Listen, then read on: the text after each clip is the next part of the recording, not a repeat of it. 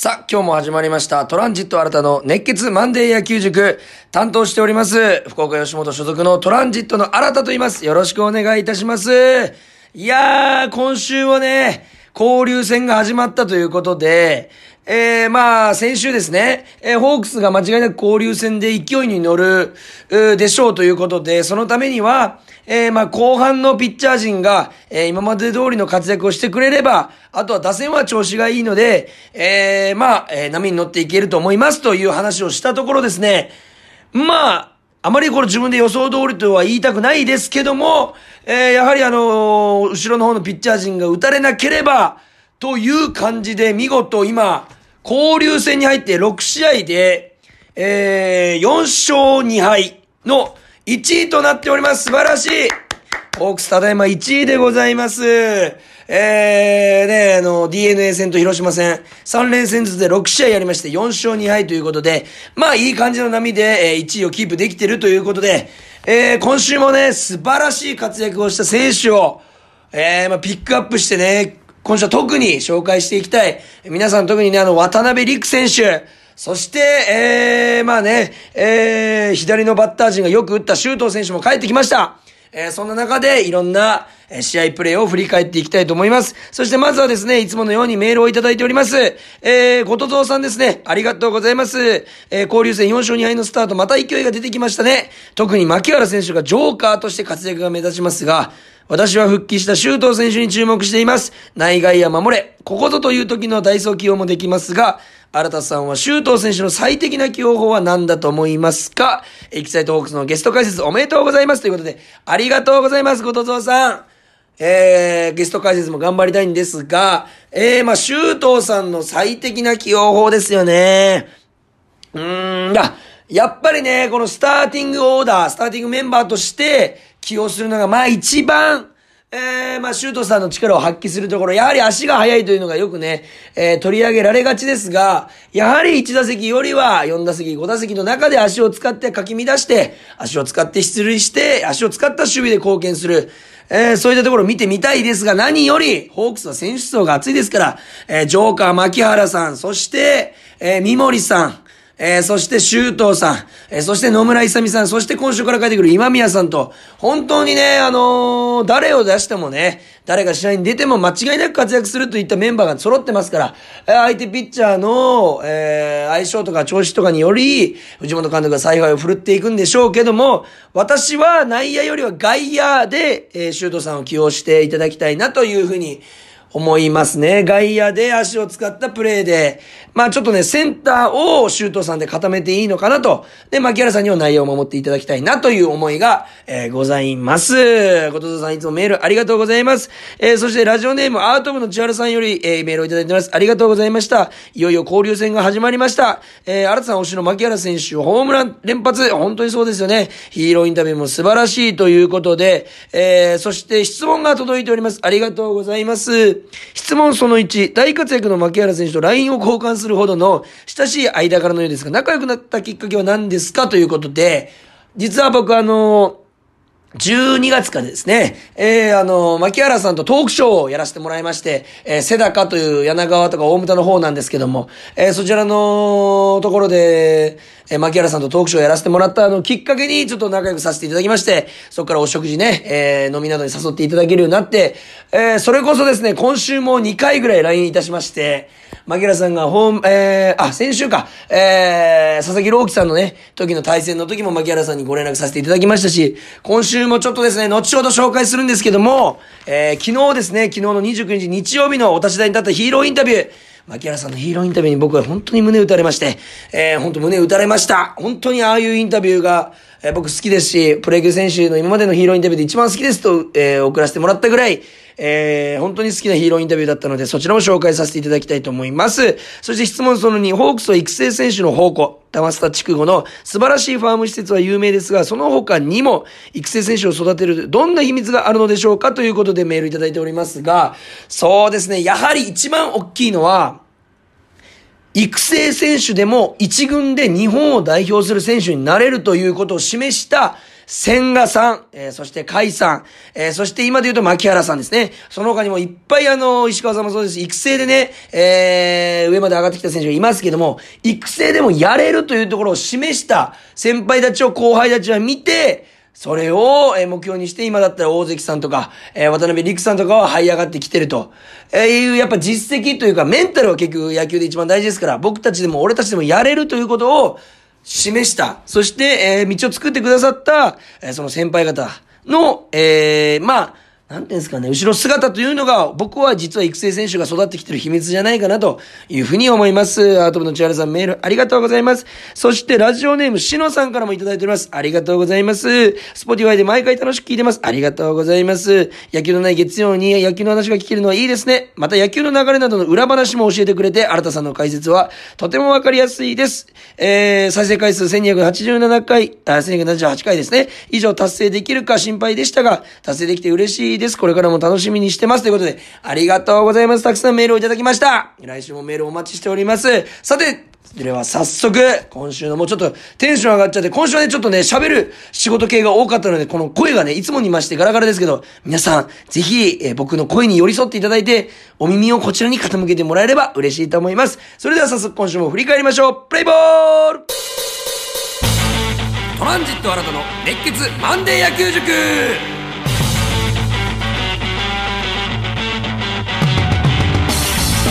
さて、それでは今週も振り返っていきましょう。まずですね、えー、場所は横浜、えー、での3連戦になりました。5月24日火曜日 DNA 戦3連戦です。えー、3対4とね、えー、まあ1点差で負けてしまうんですけども、まあ、そうですね、8回裏に結局決勝点が、えー、又吉さんの、えー、まあ、スライダーがちょっと抜けてしまって、えー、もうちょっと曲がるだろうと思ったところの甲斐さんとちょっと違うところにボールが行っちゃって、えー、パスボールという、結果になってしまって、まあ、決勝点になってしまったんですけども、まあ、えー、先制点を、えー、ホークス取りましたし、それもしかも非常にいい形で取ってるので、まあその攻撃的にはね、まあ3点しか取れてないですけども、まあ、えー、日頃対戦しないピッチャーということもありますし、えー、セリーグのピッチャーは、まあまあ上々の負けにしても、まあ内容のある負けだったかなというふうに思います。打線も7安打ぐらいは打ってます。7安打は打ってますので、えー、まあいい感じかなという試合でした。まず先発の石川さんですね。5回途中96球、10安打3失点ということで、ちょっと、まあ、打ち込まれてしまったかなと、本来の石川さんの球の綺麗ではなかったなという感じでしたね。まあ、逆球、え構えたとこと違うとこに反対側に行く。そして真ん中付近の球が多い、えストレートに力がなかった。えー、まあ、この3点ぐらいが打たれた要因かなと。えー、なかなかね、あの、5回途中で10安打というのは、まあまあ、浴びてますから、えー、まあそれでよく3失点に抑えた方だと思うんですけども、ちょっとね、インコースに行ったストレートは詰まらせてたんですけど、アウトコースと、えー、まあ真ん中付近の変化球はちょっと捉えられてたかなという印象でした。ただ、えー、先ほども言いましたけど、打撃陣ですね。1回表、1番三森さん、フォアボールで出塁します。これね、8球かけてね、先に追い込まれてしまうんですよね。ストライクをね、2-1ぐらいされるんですけど、8球かけてフォアボールをもぎ取る。まさに1番の仕事、打率が下がってきても、1番の役割をしっかりしてるなという印象でした。えー、そして2番の今宮さんが2塁打で繋ぎます。本当にね、コースと球速で打ち分けられていると思います。えー、速い球であれば、えー、右方向、えー、遅い球であれば引っ張る。えー、そしてアウトコースであれば流すし、インコースであれば引っ張ると。真ん中はセンター返し、本当に綺麗にね、2強に忠実なバッティングが今皆さんできていると思います。そしてギータさんがその勢いそのままに、えー、犠牲フライを放つと。そしてグラシアルさんがランナーを残さずに、えー、タイムリーヒットで2点を先制する。本当にね、この切れ目のない1番から4番までで無駄なく、えー、点を取ったな、無駄なく、えー、2点取ったなという印象でした。えー、立ち上がりのね、えー、相手ピッチャーが今永さんですかね、えー、本当にいいピッチャーで今もいいピッチングしてるんですけども、えー、うまく捉えたなという印象でした。まあ、それだけに勝ちたかったっていうのはあるんですけどもね。えー、それと3回裏、4回裏、6回裏、西川さんが1点ずつね、失っちゃうんですけど、まあ、ストレートが全てベルトの高さ、変化球で空振りが取れずに当てられてしまうというのが、うん。まあ、結果的に石川さんの結果になってしまったんですけども、まあ次の時間に投球に期待ということで、ただですね、7回表に1点ホークスが取るって同点にするんですけども、えー、松田さんですね、あのヒットうん、出場機会が少ない中で、えー、準備力が高いなというところを見せつけるセンター前で出塁。えー、こちらが通算1820本目。えー、残り180本で2000安打、ぜひ達成してほしいですね。えー、そして、えー、まあ、出る機会が少ない中でもこうやって結果を残す松田さん、本当にさすがだな、かっこいいなというふうに思いました。そして、甲斐さんが綺麗に送りバンドを決めて、えー、牧原さんがレフト前タイムリーということで、まさにジョーカー、えー、これ代打で出場してるんですよ、牧原さん。えー、急に試合に入ったにもかかわらず、えー、変化球を逆らわずにレフトに持っていって、えー、まあヒットを放つわけですけども、本当に、えー、あの、得点圏打率も高いですし、何よりあの、初球のね、ストレートをね、いつも振るんですけど、この時振らなかった。ちょっと僕不気味だと思ったんですよ。え、ま、珍しい牧原さんなんで振らないんだろうと思ったら、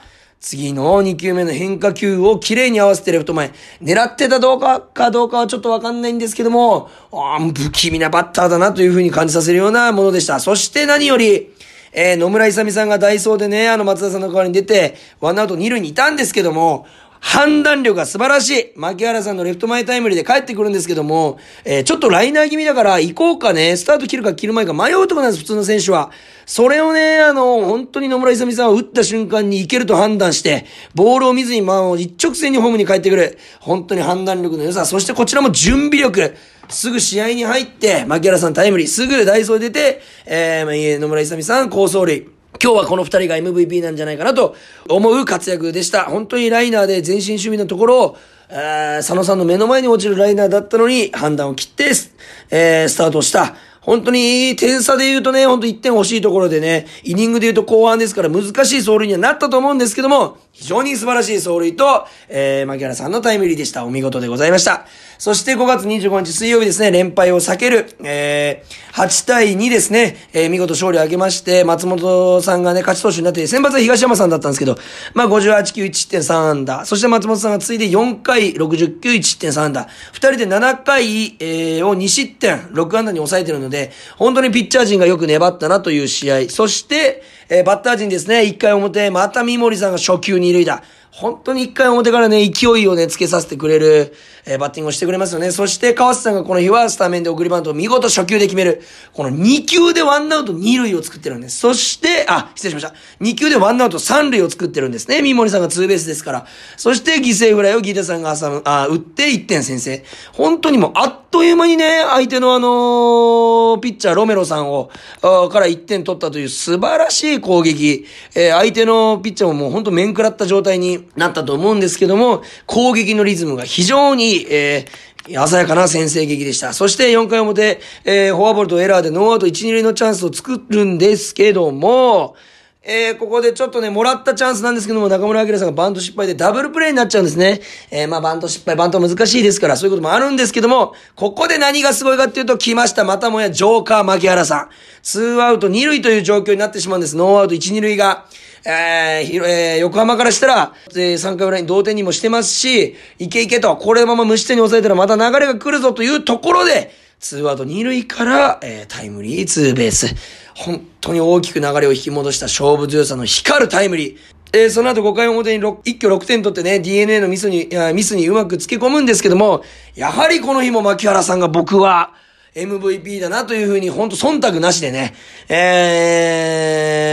ー、24日の火曜日、前日のね、えー、代打タイムリーにしても、えー、今回のツーアウト2塁からのタイムリーに、ツーベース流れを引き戻すタイムリーにしても、本当にチームのために勝負強いバッティングしてくれてる、まさにジョーカーの働きでした。えー、そして5月26日、木曜日ですね、1, 1対5と、えー、まあ、先発杉山さんが5回3失点70球ということで、打たれてしまって、まあ、結果的に、バッター陣も6安打しか打てず、投打が噛み合わず、えー、敗戦してしまうんですけども、まあ、杉山さんで言うと4回裏に相手の牧さんという4番バッターにホームランを打たれてしまうんですけども、ここまではまだいいんですね。あのー、なんて言いますか、打たれることはありますし、えー、全然ソフトバンクがね、先制してて、えー、同点に追いつかれただけだからいいんですけど、その後の、直後のバッター、外さんにツーベースを打たれてしまう。これがちょっと甘めのスライダーね、真ん中付近に行ってしまうという球になったんですけど、ちょっとね、やっぱり以前話したように、ことがあった次が大事、ホームラン打たれた次のバッターを抑えること、えー、が非常に大事という中で、切り替えがちょっとうまくいかなかったかなという、えー、ピッチングになってしまいました。えー、ただ攻撃面で言うと3戦連続で1回に先制しました。えー、初回ね、野村勇さん、久々のスタメンで即ホームラン。この2番バッターがずっと変わってるんですね。今回は勇さん、前回は川瀬さん、そしてその前は今宮さんと。本当に誰が出てもね、活躍する。本当にホークスは選手層がすごいですね。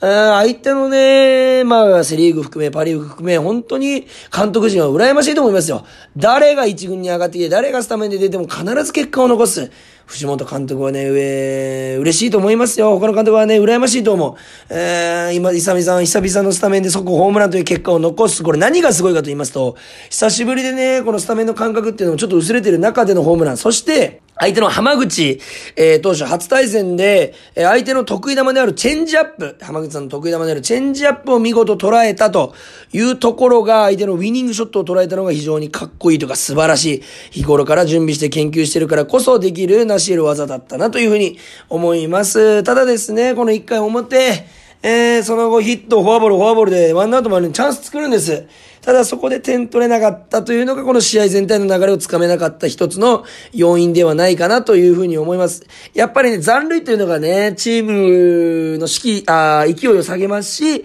相手に、えー、勢いを上げてしまうというところがちょっと露呈した試合だったかなというふうに思います。そして場所を移して福岡に戻ってきます。5月27日金曜日対広島戦。皆さんも知ってますね。もう7対0、14アンダー。素晴らしい勝ち方。結果的に広島3連勝しちゃうんです、ここ。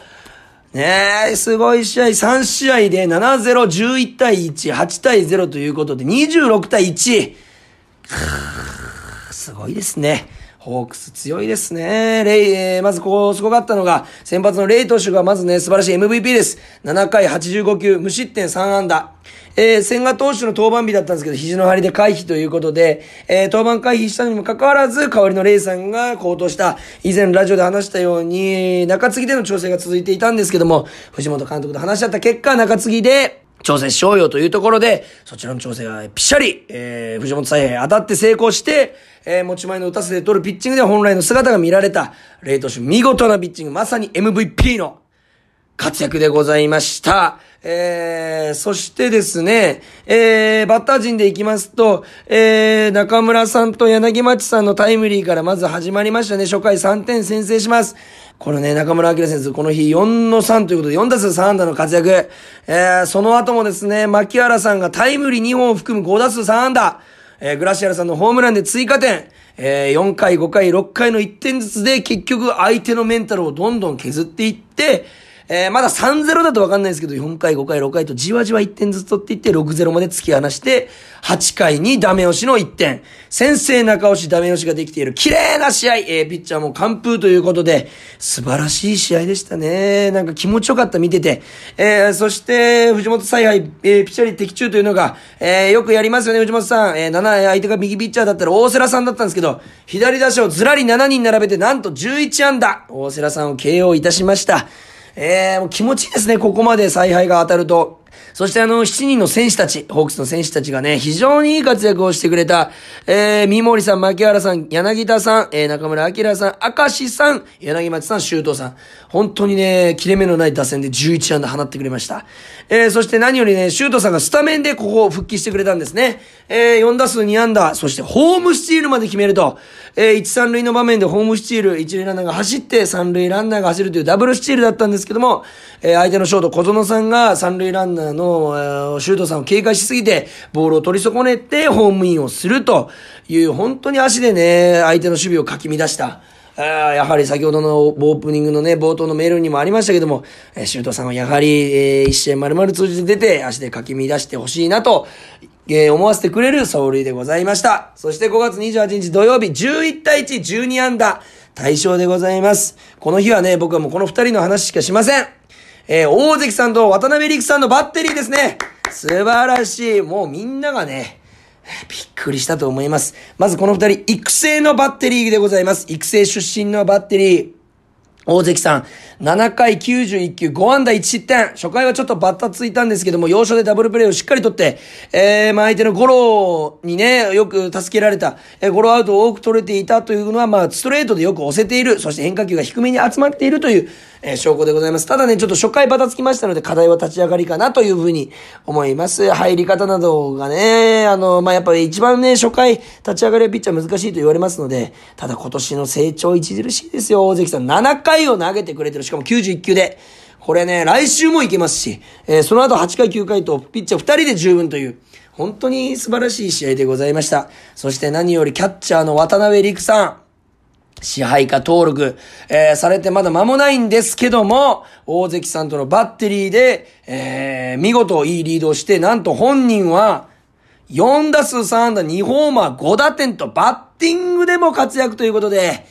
ちょっとみんなもう、メンタも飛び出るぐらいびっくりしたと思います。えー、こちら渡辺陸さん説明しますと、熊本出身、そして上村学園出身のまだ21歳でございます。なんと、えー、去年、大関さんが、2021年ですね、去年、5月28日に試合が登録されてるんですけど、そこからちょうど1年後の5月28日、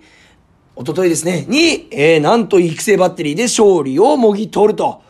えー、な、渡辺陸さんとのバッテリーで勝利をもぎてるという、こんな奇跡的な話あるのかなという素晴らしい、もう本当に千賀さん解散を見ているような、えー、感じで、本当に心強く、たくましく見えました。えー、僕ね、渡辺陸さん4打数3安打2ホーマー5打点の活躍、えー、ちょっとね、思ったのが、重ね合わせたのが、えー、ちょっとヤクルトの村上宗隆さんタイプだなというふうに思いました、バッティングが。まあ、構えも似てるというのもあるんですけども、何よりスイングが、えー、力強いっていうのと、どしっと腰を据えて逆方向に強い打球が打てる。これが本当に強みで、えー、村上宗隆さんに似てるところ、えー、それぞれのコースに自分のポイントを持ってるからこそ、えー、逆方向にも強く振り切れるんです。インコースだったらポイントちょっと前、アウトコースだったらちょっと後ろ目で逆らわずにそちらの方向に強い打球を飛ばせる。えー、そのポイントまで呼び込んで待っているからこそ、えー、強く振り切れて、え、打球が伸びている。タイムリー含めて、ホームラン含めて全部が逆方向だった。え、そして2打席連続、なんと、プロ初安打が初ホームラン、そしかも、しかもスリーラン。本当にね、ドームも割れんばかりの完成でしたし、見てる僕たちも、えー、そのね、スマホと本とかで、えー、ダゾンとかで見てる僕たちもびっくりさせられた一撃でした。えー、そしてなぜね、ここまでね、あのーえー、渡辺陸さんが成長したかと言いますと、ちょっと僕はあの小話仕入れたんですけど、えー、城島さんいらっしゃったじゃないですか。もう、もう本当にホークスでもうナンバーワンキャッチャー。えー、野村さん、城島さん本当ナンバーワンキャッチャーでしたけど、その城島さんが、えー、渡辺陸さんに、えー、2番目を目指すなと言われたそうです。あの、2番手を目指してても、下位のポジションは取れないよということで、やっぱり競い合うことが一番大事。甲斐さんからレギュラーを取ってやるという気持ちを強く持つように意識することができました。城島さんがくれた一言で僕は変わりましたと言っているように、やはり一番を目指すということがどれだけ大事か、こうやって結果で示した渡辺陸さん、本当にすごかったと思います。本当に、まあ今日の MVP は二人、まあ特に渡辺陸さんですね。素晴らしい活躍でした。おめでとうございます。えー、そして5月29日3連勝を決めました。8対0です。11安打。えー、和田さんが先発だったんですけど、ちょっと4回途中で太ももがつっちゃって降板したんですけども、本当にいいピッチング。そして何より自己最速の149キロ。41歳ですよなのに、最速149キロを出すと自己最速。調子もものすごく良かった。そして何より投手陣が無失点リレーをしてくれた。えー、対広島の3連戦でなんと1失点です。えー、本当にピッチャー陣が、うん、しっかり抑えたらバッター陣がこれ返すと、3試合で26対1という大差で勝ってる。まさにホークス交流戦強しというところを見せつけた試合でした。えー、勝ちは松本さんにつきました。しっかり、えー、和田さんの後を引き取って、えー、引き継いでしっかり投げてくれました。えー、水曜日にもね、東山さんの後を引き継いで松本さん投げてます。こうやってね、後ろでね、待ってる選手たちもしっかり準備してるからこその、えー、勝ちがね、1週間で2回つくという松本さんに、それぐらいいいピッチングをしてくれたと思います。そして何よりこの日はやっぱり、ジョーカー、牧原大成でございますよ。なんとこの日曜日の試合まで含めまして、えー、まず広島戦13の7、えー、13打数7安打。もうすごいですね。5割超えてます。そして何より交流戦打率が12球団トップ第1位の5割2分6厘。19打数10安打ですよ。5割2分6厘って、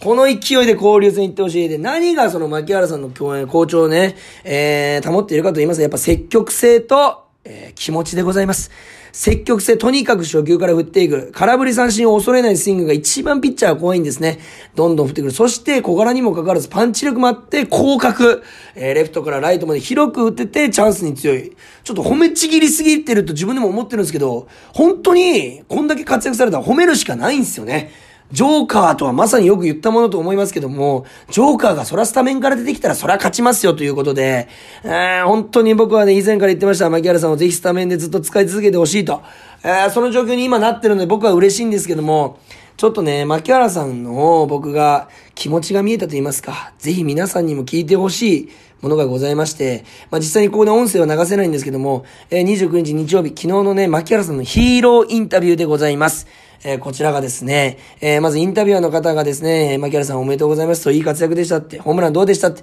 完璧でしたと。えー、本当に素直にね、言ったコメントだった。その後に、えー、シュートさんが復帰されましたけども、えー、その、えー、シュートさんの活躍も刺激になっていますか？という質問に対して、えー、まあ、シュートさんが上がってきて即打ってるんですけども、正直打つなと思って見ています。ただ、チームのためには打ってほしいという気持ちがありますといった言葉に僕は胸打たれまして、こんなに本音で人間味溢れて、えー、そして後でしっかりフォローして立場も踏まえてね、チームが第一だという気持ちはもちろん牧原さんありますから、えー、そういった言葉を交えながら話した選手、今までいたかなと思いまして、いないですよ。選手もファンも聞いてる中で、本当は打たないでくれと思ってると。えー、僕はね、野球してる時に本当常に他は活躍せずに僕が活躍したいというね、負けん気でね、プレイしてたんですけども、それをプロになってもしっかり持ち続けて、えー、表に出して、そしてしっかり活躍して、相手もリスペクトする。こんなね、人間味に溢れたヒーローインタビュー、なかなか聞かない。その後も今宮さんが帰ってこられますが、どうですかという質問に対して、えー、今宮さん帰ってきても守るところがない。そういうような活躍をしたいし、そう思われたいというふうなコメントをしました。